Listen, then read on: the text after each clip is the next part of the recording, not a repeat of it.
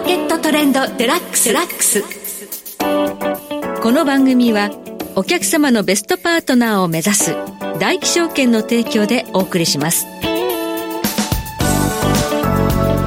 皆さんご機嫌いかがでしょうか？大橋ろ子です。株式為替をはじめコモディティなどデリバティブ取引の最前線の情報をピックアップしてお届けします。え今日はマーケットリスクアドバイザリー共同代表新村直弘さんをスタジオにお迎えしています。新村さんこんにちは。こんにちは。よろしくお願いします。よろしくお願いいたします、はい、今年に入ってアメリカの利下げはいつぞやという話が、うん、3月というのがね、はい、コンセンサスだったのがだいぶ遅れるという見通しになってきました、うん、まあそうですよね、はい、まあ統計があのだいぶ強いものが出てるということで、まあ修正せざるを得なくなったということだと思うんですけど、まあただ冷静に考えると、ええ。あの去年ぐらいからずっと FOMC は利下げはそんなにやったとしても来年の後半だよって言ってたので、はい、まあ、なんとなくそこにようやく市場の見方が揃ってきたって言いますか、はい、市場が前のめりで利下げを催促しすぎてたということですね。ということだと思いますね。新村さんが常々指摘されている景気循環的にも、はい、まあ、そんなに利下げが早いわけないよね。いやと思うんですよね。と いうことでしたよね。あの大体その4年周期で山谷が来るその週間あの景気の循環で見てみると、はい、まあ製造業 PMI とかやっぱ去年の年末後半ですよね。はいに底入れをしているのではい、通常そこが景気の拡大する局面に入るまで1年ぐらいかかるので、うん、まあ、そうすると場合によるとこの789とかに景気が水面上に出てきちゃう可能性があるんですよ。はい、でまあ通常であればよかったねっていう話なんですけどこの場合多分今景気回復すれば物価上がると思うんですよね。そうですね先週のアメリカの CPI、PPI もちょっとねそうなんですよね。あれって感じでした。だからその例えばその先月の,、まあ、あの雇用統計だから2月発表分ですよね、はい、はその月次の賃金を、はい、あの前月比を前年比に倒すと前年比7.4%まで上がってるんですよ。強いですね。賃金も上がってると。そうですよ、はい、まあこれただ異常気象の影響であの、はい、まあ、労働時間が削られたからみたいなこともあるので、まあ、ちょっと来月の統計を見なきゃいけないんですけれどもただこの物価の賃金の上昇って去年のあの年末ぐらいからずっと続いてるので、はい、この状況でやっぱりなかなかあの利下げって実を言うと難しいのかもしれないぞっていう話になりますよね、これアメリカ強いからなかなか利下げが始まらないというのはい。いことなんですけど、高金利が続くということは、おっしゃるとりです、まあ、そうすると、まあ、高金利に伴って今ずいぶん前から言われてますけれども商業用不動産とかが、えー、あのまあ、運営している会社が借り換えができませんとか、はい、まあ、あるいはそういった会社があの倒れていくあるいは高金利に伴っていろんな新興国とか財政状況が厳しい国の破綻というのも起きかねないということなので、まあ、相当慎重に利下げのタイミングを図らなきゃいけないということになると思いますね。難しい1年になりそうですね、はい、まあ、コモディティ価格ここからどう見ればいいのか現状と合わせて今日はまた伺ってまいりますので、はい、どうぞよろしくお願いいたします。その前に今日の主な指標の方お伝えしておきましょう。今日大引けの日経平均株価です。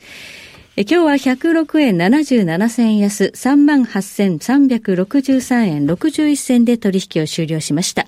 現在取引されていますクリック株365の日経225、前の日と比べて85円安、38,480円。金の ETF は60円高の28,191円。原油の ETF は5円高3000飛び43円でそれぞれ推移しています。そしてドル円相場です。クリック365のドル円レート、現在1ドル150円36銭から39銭で推移しています。ではこの後、新村さんに詳しく伺ってまいります。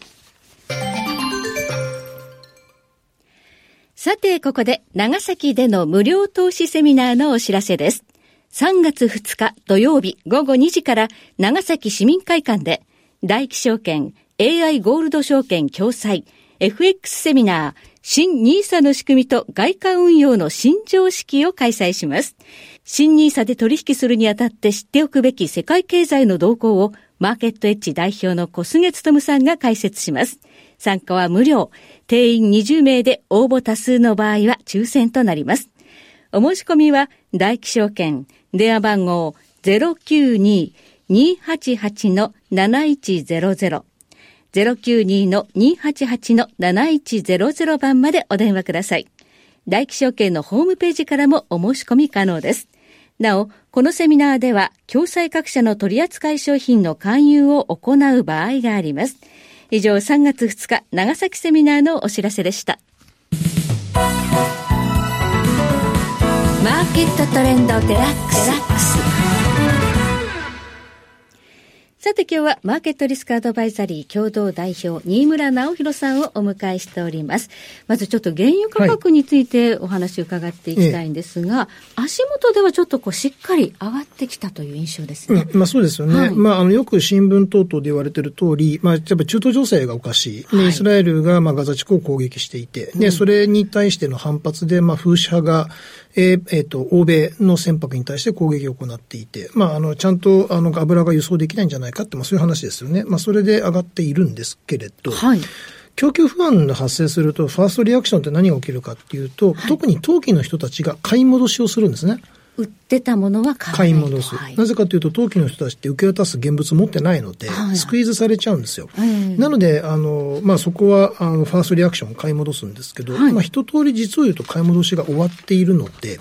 そうですか。そうなんですよね。はい、あの、当金の、えっと、買い戻し、あの、供給不安があると、積極的に長期にわたる売りポジションが取れなくなるので、下値が切り上がるって、そういう効果が昔からあるんですよ。えー、なので、まあ一応この中東情勢が落ち着くまでっていうのは、まあ高止まりはするんだろうなということなんですが、はい、ある程度その中東ってあと2、3ヶ月でひょっとすると戦闘は終わりよね、的な見方があるっていうことも考えると、足元の上昇ってな、ちょっとすると別の要因なんじゃないかって話なんですね。はい。っていうことで、時々この番組でも言ってますけれども、あの、アメリカの景気がいいので、はい。今、ドル高と原油高が同時に起きてる。なるほど。原油ね、はい、ドル高と相関するという話ですね。そういうことです。なので、はい、あの、まあ、前から言ってますけれども、原油とドルが一緒に上がるときは、アメリカの景気は好調である可能性があるということなので、はい、今のところは、まあ、そこを材料にして、あの、普通に買われているなということだと思います。ただ、あの、アメリカの毎週の石油統計で発表されている石油製品の出荷が、はい、あの、過去5年の最低なんですよ。よくないんですね。全然よくないんですよ。はい、まあ、ただこれも同じで、悪天候の影響で出荷ができなかったのではないかという指摘もあるので、の、はい、もうちょっと見なきゃいけないんですけれど、はい。ただ、あの、今のそこの数字を見る限りでは、特に、あの、輸送に使う中間流分、まあ、ディーゼルの出荷が落ちてるっていうことを見ると、はい、実は景気良くないかもしれない。そうすると、こう、ショートカバーも一巡して、はい、ちょっとあまり実は数字良くないということになると、今の高値はちょっと警戒した方がいいと。はい、と思いますね。はい。はい。一旦調整があるかという話ですね。はい。そして工業金属、銅など非鉄金属、やっぱり中国の影響大きいでしょうか？やっぱり大きいですね。まあ結局その不動産問題の解消には時間がかかるよねというところが、まあコンセンサスになりつつあって、うん、で、中国もやっぱりそこの解消をしようと思って無理くりなんか進めると、まあいろんなところで、ハレーションが起きるのはもう分かってるので、はい、まあ様子を見ながらしかできないねっていうことなんですね。で、そうなると、急に何かの問題が噴出するということもないんでしょうけれども、景気を牽引することはまあおそらくなかろうと。はい、日本の失われた20年とか、そこに入りつつあるって言われてますもんね。あ、もうそういうことだと思います。えー、そうなってくると、あの、不動産価格が上がらない、株価も低迷、まあ、そうすると個人消費は伸びないね。っていうことなので、まあ、国内向けの耐久消費財とか消費財の出荷ってのも出なくなりますから、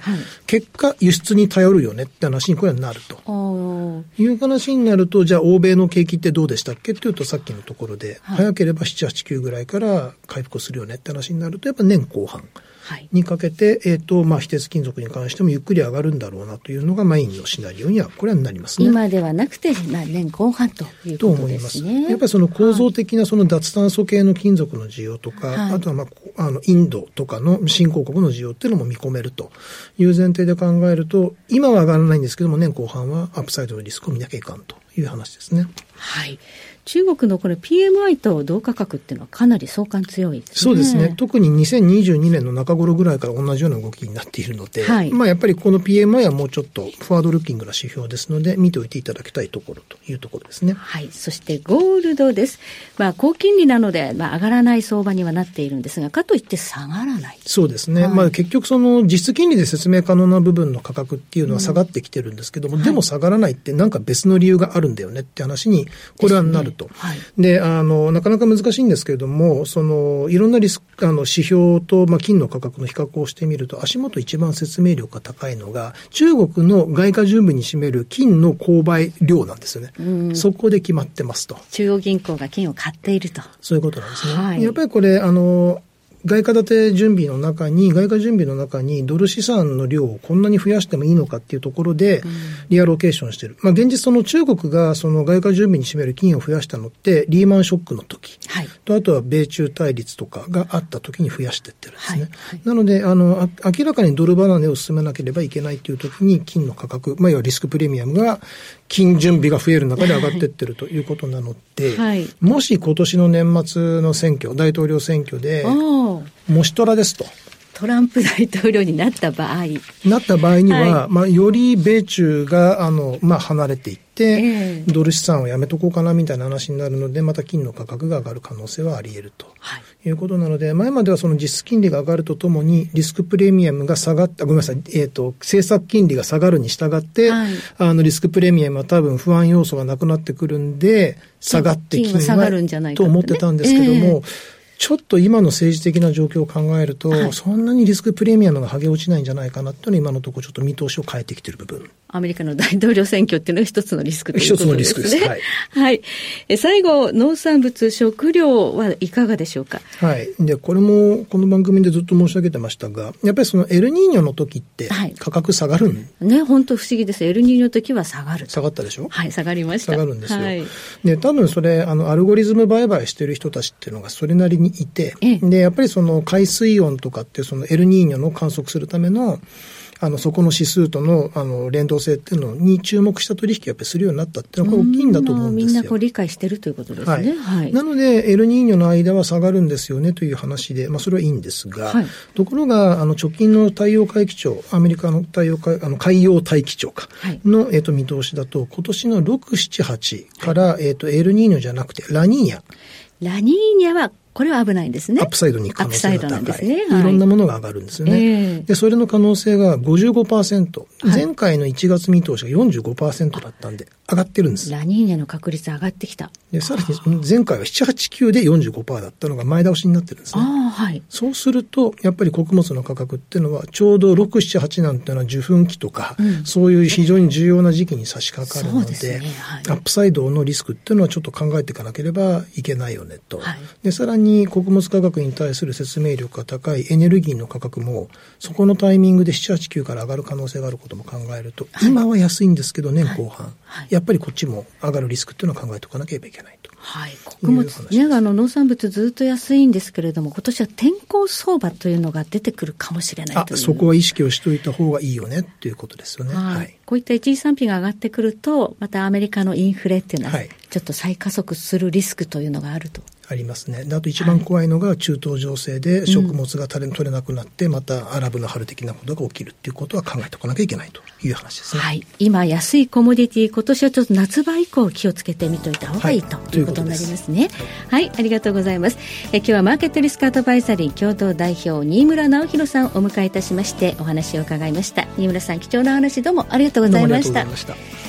そして来週です。えー、来週はマネネ CEO 経済アナリスト森永康平さんをお迎えいたしましてお話を伺ってまいります。ここまでのお相手は大橋ひろ子でした。それでは全国の皆さんごきげんよう。